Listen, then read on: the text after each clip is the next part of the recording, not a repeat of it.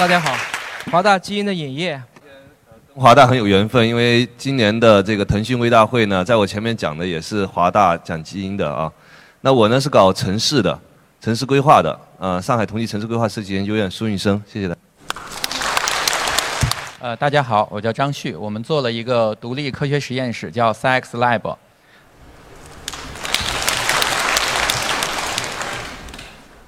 呃，我们现在就开始吧。我还得补充介绍一下二位。呃，尹老师呢是在华大基因做首席运营官，是很少数在世界上能发在顶级科学杂志 Nature 上嗯发文的企业家。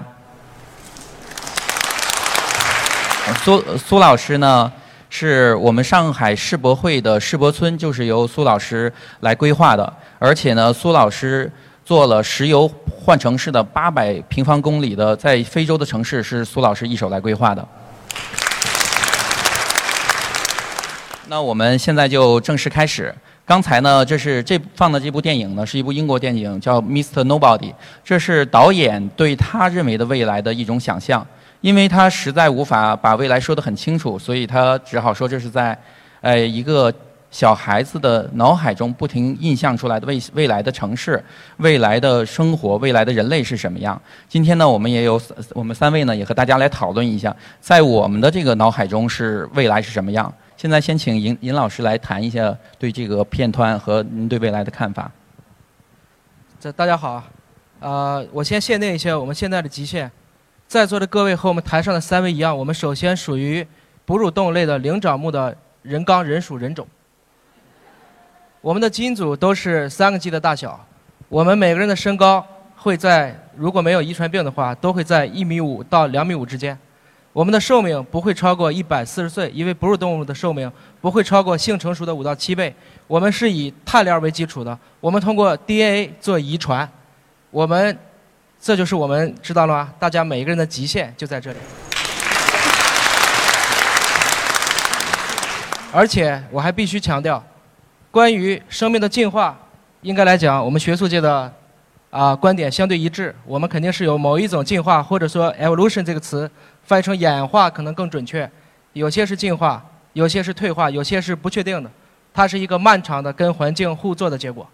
但是对于生命的起源，我们是有巨大争议的。至少我本人也不认为，我个人的观点，我并不认为地球生命的起源是我们是原生的，我们也可能是被更高一个维度的物种移植过来的。换言之，在这个三维空间内，我们遵循的时间的唯一线性且不可逆性向前走，这个也是我们可能未来在进行各种各样的，不管是社会生活还是科技生活当中的一些极限。那么，虽然说。今天的生命科学，从1859年达尔文的物种起源到现在，大约是一百五十年的时间。在一九九零年，全世界倾其所有，六个国家花了三十亿美金测完了第一个人的基因组序列。应该说，从那一刻起，生命的奥秘，悲观的认为潘多拉的盒子就此被打开。在人类基因组。两千零三年正式完成了完成图之后，到现在为止，十一年的时间，我们发现的各种数据，我们找到的各种各样的新的发现以及应用的科技成果，就如大家所知道的，类似于我们可以通过孕妇的外周血知道胎儿的健康，我们可以抽你的静脉血来判断你是否会离发肿瘤。现在的干细胞技术已经可以使一个人基本上在物质层面永生。当然，所有的技术都是双刃剑。我并不确定这一切能给我们的未来带来什么。我能确定的是，生命科学即将如同一百年前的物理学，它在从一门实验科学转向一个理论科学。它要基于连续、密集的数据分析，它要基于一个大数据的背景向前演进。我们都非常期望，因为生命科学走到今天，发现很多几乎没有定律。而一个学科如果没有一个定律，换言之，如果没有一个可以用数学语言去阐述的这样一个公式来讲的话，那么应该来讲，这个学科还没有进入到一个理论科学。而我们都有一样的感觉，我跟张旭在聊，我们都用了有一种很敏锐的嗅觉来判断，也可能生命科学对这个世纪的影响，甚至是统治，是之前所有的世纪都不可比拟的。因为这一次所谓生命科学或者生物经济大潮来临的时候，它自己的革命对象是人类本身，而随着这个过程中，我们对生命数据的挖掘的越来越多，计算机的越来越强大，基点的诞生，诞生已产生了人工智能，甚至有一天会超过自然生命。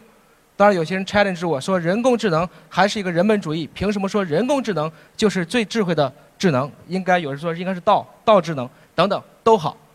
所以我并不确定这场技术革命能给人类到底带来的是一个什么样的结局。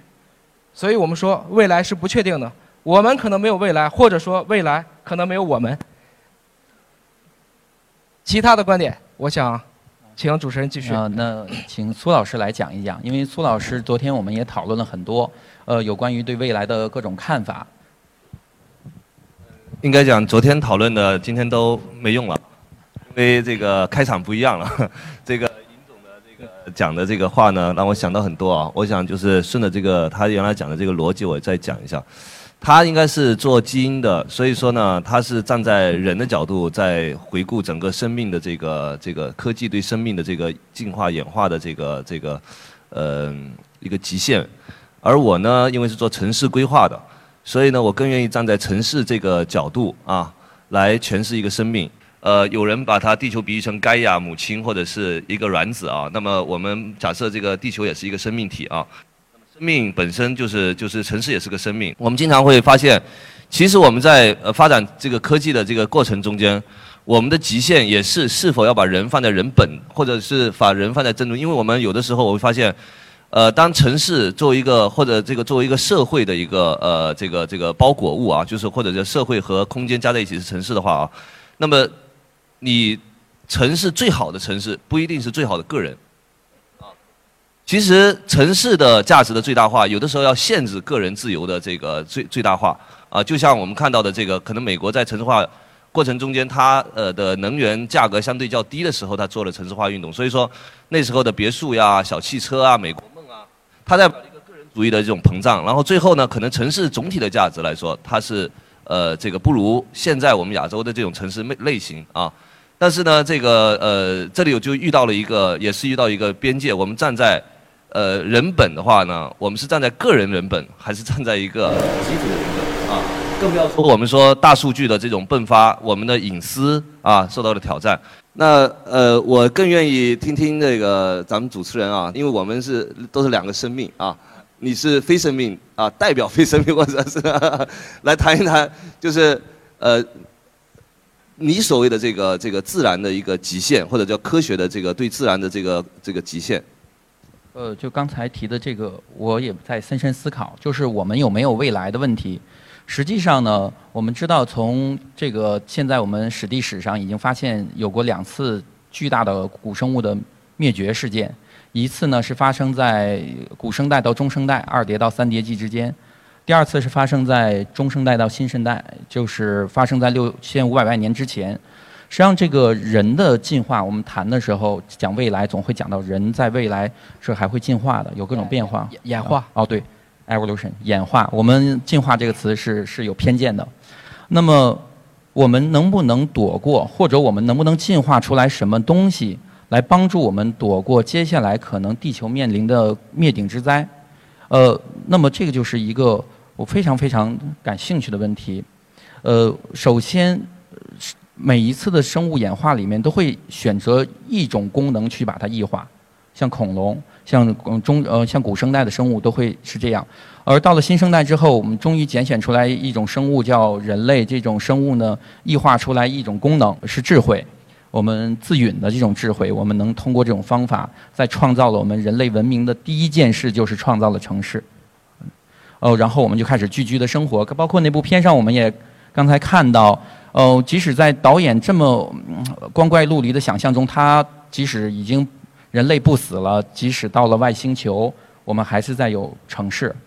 那么，我们是不是能进化出来某种能力，帮我们躲过下一次可能的灾难。因为我们是在一个很平缓的环境中进化，而我们进化的过程中发生的这种进化意外，或者是环境带给我们的意外，确实是很大。是不是我们的智慧能帮助我们去就进化出来的智慧和意志能帮助我们？呃，在这里面呢，那个片子也给我们一个非常好的这个思考。嗯，在这种变化过程中呢，我们的呃基因呢快速的交换有一个前提就是产生了，慢慢的产生了这种性，产生了由性演化出来的在意识层面上的也许是爱，我们不清楚它是什么。那么接下来会还会有这样的功能吗？就是帮助我们重新的。抛弃这一套的进化呃这个演化模式，让我们获得永生。我想听听尹老师的这个意见。呃，这个问题，当然我纠正了这么长时间，终于已经改成演化了啊。啊，整个生命的进化过程应该是说很漫长的。如果从地球四十六亿年来看的话，我们最早的这个化石应该能推到大概三十亿年前左右。但是最开始十亿年我们几乎啥也没干，因为那段时间这个进化的速度应该是非常慢的。当然，就是刚才 challenge，就是我们地球上的生命是不是，啊，犹如现在起码高中课本里讲的，我们把很多的无机物在一些高温高压宇宙射线的作用下，它合成了一些简单的有机分子，进而合成了核酸蛋白。这个过程有点难，有点像你把一堆螺丝钉扔到一个大海里面去，放了很长时间，就长出一只航空母舰来，其实是蛮复杂的一个过程。所以，这个关于这个，我可以先从性这个角度来讲一讲，其实世上本来没有性。只是你们人为的去选的人多了，就反而就有了性，是个什么意思？其实你知道，如果我们今天没有对同性恋的各种的啊，特别是在某些国家，同性恋甚至还违法，我们差不多有百分之七，甚至有些认为会达到百分之十三的人，它本身的基因决定我就是同性恋。而且大家也不要认为所有的物种都有性染色体，其实只有所谓到了哺乳动物，像一些比较原始的哺乳动物，像针鼹呢，可能鸭嘴兽啊这一类物种，它们开始在它的染色体当中第一次出现了所谓的我们说的 X 或 Y 染色体，鸟类呢是有 ZW 型的染色体，但是再往前的，即使是很高等的，比如说鱼类，比如说两栖类和爬行类，它也是没有所谓的性染色体的，它只有性别决定基因。这是什么概念呢？性别决定基因实际上，我们拿鱼来举例子，很多的鱼，它在二十八度的时候是母的，三十度的时候是公的，降到二十八度它又变成母的。那么像乌龟。如果在环境非常好的、暖暖的太阳晒着，它就是公的；哪天一背阴，它就变成母的。所以这就是物种，它是很奇妙的。我们是经历了一个从简单到复杂、从水生到陆生、从低等到高等、从无性到有限的过程。至于说为什么要进行这么频繁的基因交换，理论上讲，我的理解是环境变了，因为所谓的演化有一个物竞天择的过程。应该来讲，在我们这个三维空间内，你可以控制的是长、宽、高。不管你怎么去发明高铁、发明飞机、建了城市，我们依然是在这三个维度上有序的运动。而时间，我们是控制不了的，因为那属于比我们更高一个物维度的物种才能控制，那是第四维。我们三维的生物，在它那个物种下，我们沿着直时间走的是一条不可逆的直线，所以其他所有的度量衡都不存在，只有时间是真实存在的。这是在这个里面强调的。而如果时间是唯一存在的维度，至少我个人认为。我们讲所有的生物，如果都来自于细胞，细胞就有两种状态。第一种状态，环境适宜的时候，它会选择交配；环境恶劣的时候，它会选择永生。这就像为什么一些比较低等的物种，大肠杆菌，甚至到了真菌，它们是无性繁殖。简单的讲，如果基因都是自私的，这些物种的基因是极其自私的，它们几乎用克隆的方式来完整的将自己的基因进行无限制的表达，包括在人体内。如果说环境很适宜的时候，精子和卵子结合变成受精卵，一个新的生命就孕育诞生了。但是如果环境很恶劣，你又想让我非要活下去，我选择永生，那么这个细胞就变成了我们所谓的癌细胞，它会选择一种在无氧的条件下进一步的进行分化和繁殖等等。我是这样看这个问题的。所以说，其实人类再往前进化，到底还有没有性？这也是一个蛮有意思的问题。你知道，女性是两根 X 染色体，男性是一根 X 染色体和一根 Y 染色体。人一共有二十三根染色体，如果按大小排座次，X 染色体排在第八名，Y 染色体排在最后一名。X 染色体上还有几百个基因，Y 染色体只有二十几个基因。换言之，有人在质疑男性在进化个演化个几百年之后还存不存在？因为我们的。妇女绝对不是顶半边天，两个 X，男性里面是一个 X 和一个 Y，所以是三比一。每次当受精卵进行同源重组的时候，你会发现 X 染色体必须折叠才能跟那个可怜的 Y 染色体两头刚好接上，才产生了一种我们称之为男性的动物。而且，从女性的角度讲，我始终认为，在有了性别之后，女性是伟大的。我举两个简单的例子，大家可能能明白。如果基因是自私的，我就想把我自己的遗传不断的去扩张。所以雄性物种以人类为例，一次射精五十亿个精子，每个精子都不一样，但是基本上还是符符合了他父亲的性格。而且精子里除了染色体和遗传物质，它啥都没有，反而是卵子。女性一生就几万个卵子，每月排卵一次，算下来也就是几百个甚至一一千个卵子这么一个水平。所以卵细胞是非常稳定的，而且除了给基因，还给它能量、给它营养、给它蛋白，来保证我这个后代可以抚育的很好。这是第一个例子。所以大家以前有人就会讲到这个故事，也是一个假想。为什么很多孩子生出来时候像爹，长一长像妈呀？这是因为在子宫里也是有一场战争的。如果生出来像妈，那个精子可能不容易活下来，所以生出来先混着爹高兴，先像爹出来再说。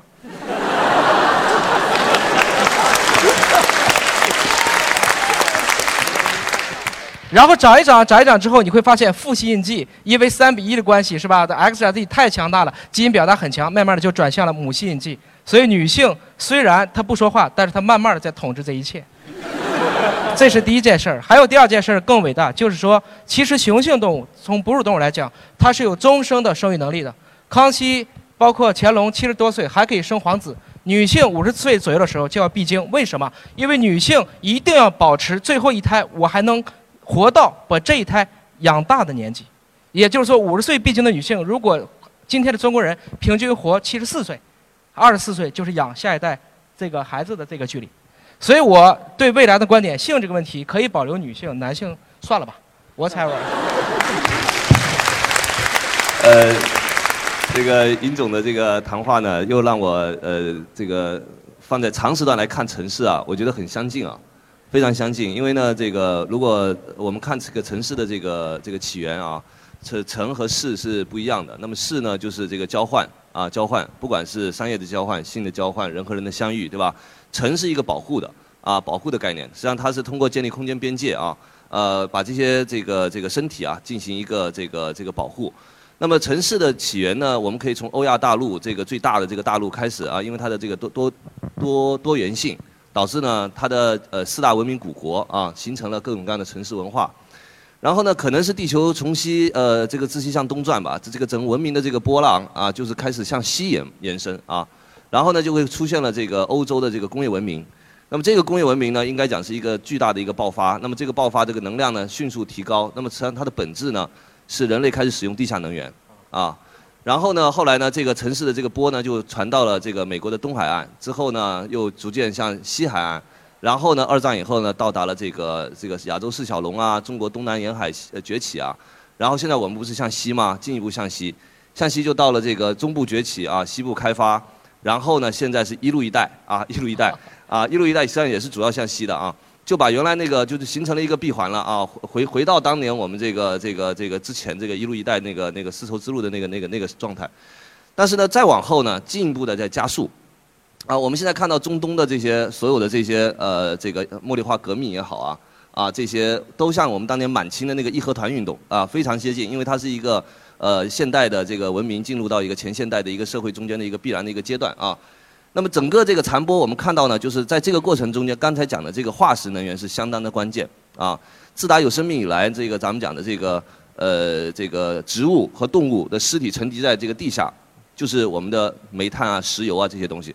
这些东西呢，我的理解呢，就是地球这个软子啊。沉淀下来的那些蛋白质的部分，实际上它是地球这个卵子是准备孵化一个什么东西的啊？当然我们现在不知道受精了没有哈。这个卵子呢，至少呢它储存了很多的这个能源能量。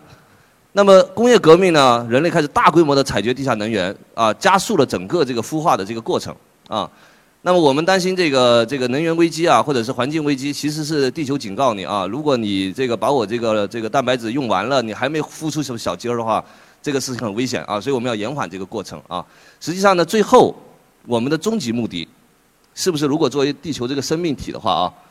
我们这个呃刚才他讲的这个 X Y 染色体的这种相遇啊，碱基对的这种配对啊，其实在我看来呢，换一个尺度，就是把这个整个能级啊维度拉高一个层级，人啊拉高到城市，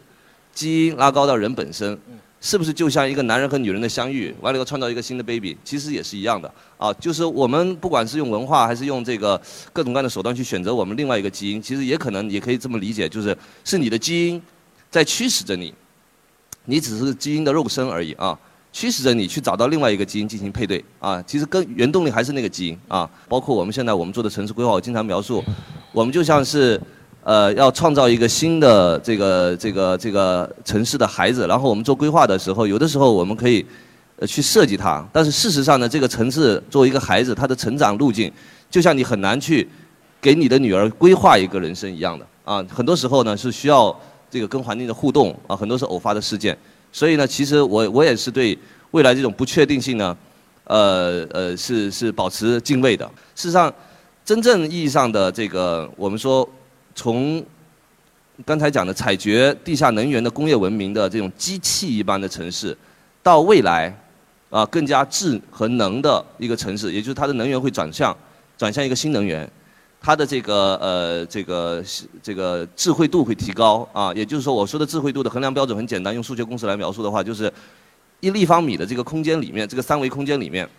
在单位时间内涌入的信息量、输出的信息量，这个就是这个空间智慧度的这个很简单的一种描述啊。那么这个智慧度呢，在这个我们讲的互联网革命以后呢，发生了急速型的飞跃。那么未来呢，可能。我们知道，呃，以后的这个呃网上的这个信息量的百分之九十五会是流媒体，啊，流媒体。以前那些发的这些 email 根本就不是事儿。当我们打电话的时候，我们很嘲笑那些当年的远古时代的那些农夫啊，他一辈子说的话都不如我一天说的多，对吧？但是呢，现在呢，我们现在做的这种信息量，我们所谓的坐在这里，然后流媒体几台摄像机完了以后进行对话，可能我们今天干了半小时，到以后的那个信息量可能就是一秒钟就完了。所以这就是空间的智慧度的提高。啊，我们可以看到一个新的生物、新的物种正在觉醒，啊，那就是城市。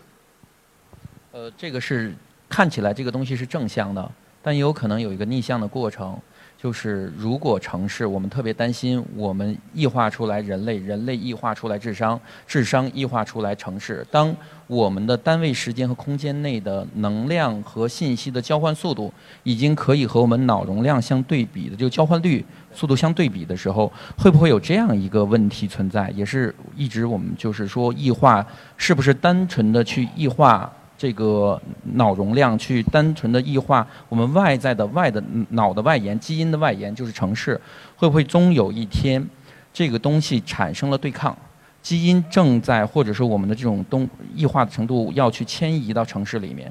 嗯，要去迁移到它不仅是为了我们更舒适的生活，也是为了要快速的去异化，以避免接下来可能发生的像这个电影上提到的。历史上数次发生在地球上的陨石碰撞，或者是地球的这个灾难性的毁灭，会不会真的有一天，我们异化出来的整个的这个外延的通过互联网和大规模的计算机普及异化出来这个东西，和我们人的真正欲求之间是一种非和平共处的协作关系，而是一种控制和反控制的关系？会不会出现这样的问题？从基因角度，从城市角度？这问题有点有点深啊！哈，我组织一些语言。其实我这里面还有一点，实际上就是说，啊，做生物的来讲，因为全球已知的物种大概有一千万种，啊，最少的就是哺乳动物了，也有大概四五千种。所以其实什么事情从人本身出发，可能还是不对的。我们还要如果从基因出发本身，我相信可能是对的。换言之，刚才苏老师讲，我们可能也就是基因的一个载体。某种程度上讲，我觉得也是，因为从最简单的一个，比如乙型肝炎病毒，它只有三千两百个碱基。到我们人类有三十亿个碱基，到小麦有大概一百六十亿个碱基，但是我们都遵循最基本的 ATCG 的这一个类似于四进制的一个法则。那么这个过程中，我们是不是也只是基因为了去延续它自身？换言之，基因如果本身是一种最小的生命单位，它会想尽办法去使自己去延续。这个过程中，就如同这个张旭讲的，如果有一天那个基点来临，就你说的，当智能、智商已经大于我们人类自己基因的这一套所谓的逻辑法则。比它上升到更高的一个维度，那么基因会不会允许这件事情发生？换言之，这就是说，所谓的基因本身如果是自私的，我们用人性的方式能管理好吗？上次 B 大会我们王军院长也提过这个问题，而且在这个过程中，人类能不能坚持到那一天，我也是有很大的质疑的。因为这个有几个例子大家可以知道啊，比如说最近又闹禽流感了，大家都很烦。呃，我个人观点啊，黄种人是不太怕流感的。我们跟鸡一起生活了几千年，我们之间有一个很好的平衡和默契，但是我们可能会很害怕手足口。那白种人是很害怕流感的。如果病毒排排序呢，历史上致死最多的病毒是天花，五亿人。第二就是所谓的鼠疫，这个大概有三亿人。这个过程中，使得基因和城市之间，因为传染病其实有很多的联系。就就的刚才苏老师那个话，我讲这段历史，我们大家琢磨琢磨。在大概十三世纪，也就是在蒙古疯狂在这个西扩的过程中，他们第一次使用了细菌战。就当时欧洲的建筑都是以石质建筑为主，城很难攻，重骑兵也打不下来城市，所以他们会用投石机把一些得了所谓现鼠疫的尸体扔到欧洲的城市里去。这可能是我们了解的是一次比较热闹的细菌战。那么当时非洲人其实对欧洲人对鼠疫本身不并不免疫，因为这是第一次，类似于北美去。消灭印第安人的时候，他们是对天花不免疫，他获得了很好的一个所谓的一个生物学上的屏障。所以，当时欧洲的城市大量的人，可能有些城市会使到十十之八九的人会因为鼠疫致死。所以这个病在欧洲历史上被称为黑死病，而黄种人带去的这个阶段叫做黄祸。如果当时没有这个黑死病的过去，欧洲打的不会那么快，因为大量人都死去，这个过程中。有很多的人发现，原来神父也死，原来修女也死，所以对当时的教会统治产生了极大的信心危机。大家觉得信上帝到底有用还是没用？至少在那一刻，他们是有所质疑的。这就产生了后来的文艺复兴，包括在一二七六年吧，还是多少，教皇才第一次允许解剖人体。解剖人体之后，才知道原来最开始的希克帕拉底提出的四种体液来描述一个人的医学是错误的。所以，欧洲有着文艺复兴，它解放了思想，慢慢的才产生了后来的化学、物理、机械和工业革命这些大爆炸，造就了这一天。这是这么去看。同时，在中国也发生一个很有意思的事情，就是在啊整个蒙古，蒙哥直接下去打襄阳城，大家最熟悉的就是郭靖、黄蓉守襄阳。当然，那个在《神雕侠侣》里面，蒙哥是被杨过是扔石头害死的吧？实际上，他是在钓鱼城外，就在重庆合川的钓鱼城，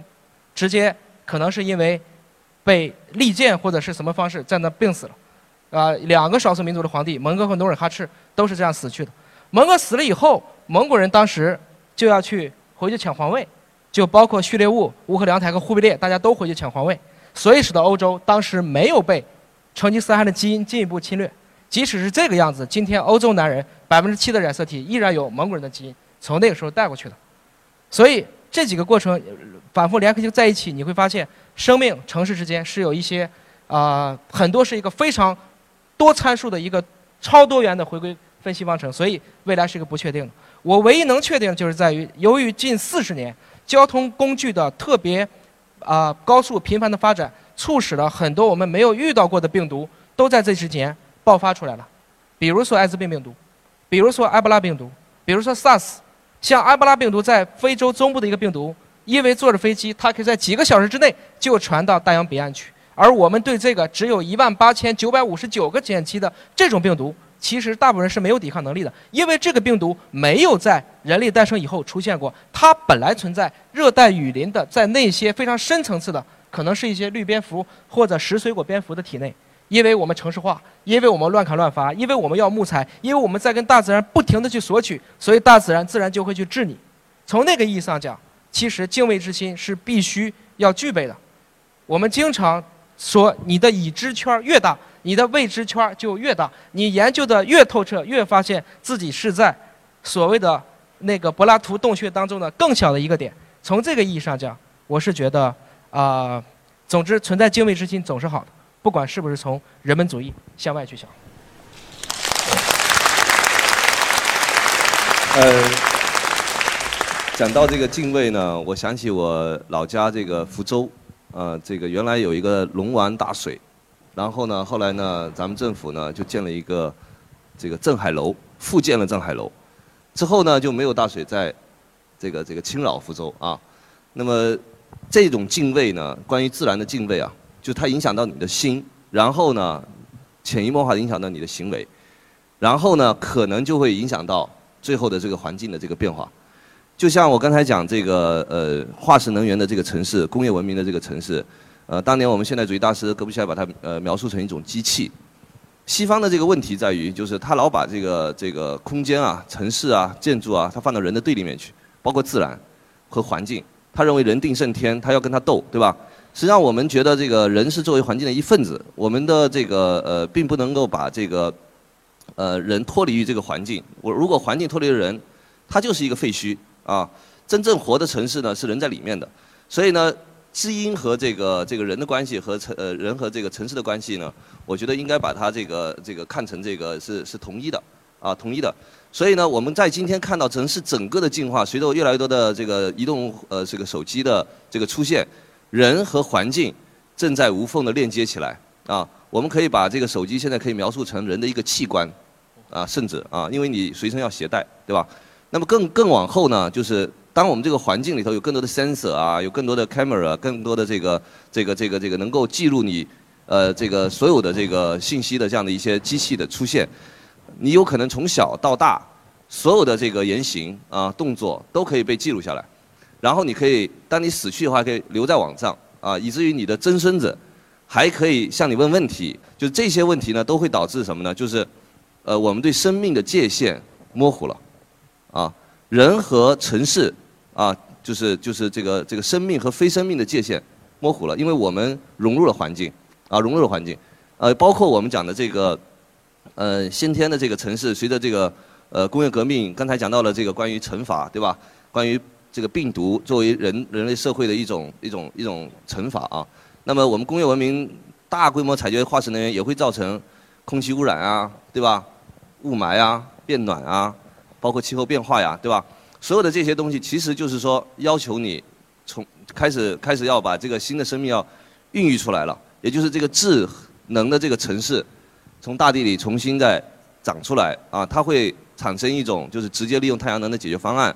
它会呃呃促使你呢就重新去思考这个这个这个呃和地球这种关系啊，所以我认为呢就是说其实在这个呃呃这个这个卵子啊，我觉得可能可以我们今天就是所谓的未来以来啊，已经可以看到很多呃这个我们所谓的极限，呃如果基点的到来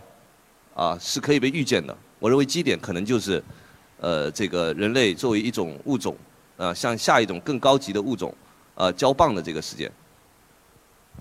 呃，这个棒能不能交过去，一直是要讨论的一件事。我记着很早的时候，温伯格提出过一个特别有名的原理，叫仁则原理，就是讲到我们这个整个人类，哎，为什么会在宇宙中出现？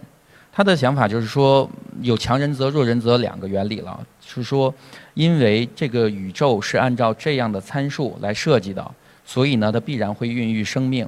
生命必然会孕育智慧，智慧必然产生人类，人类反过来可以去认识宇宙，所以宇宙的存在是这个样子。那么它有没有极限？这是在所有现在我们的话题里面都无法去给出界定的，以至于我们从昨天开始就热烈的讨论了整整一天。刚刚上场之前，我们还在讨论。嗯，由于时间关系呢，我们刚才看到提示板了，我们必须得结束了。接下来呢，关灯之后我们还会继续讨论。好，谢谢大家。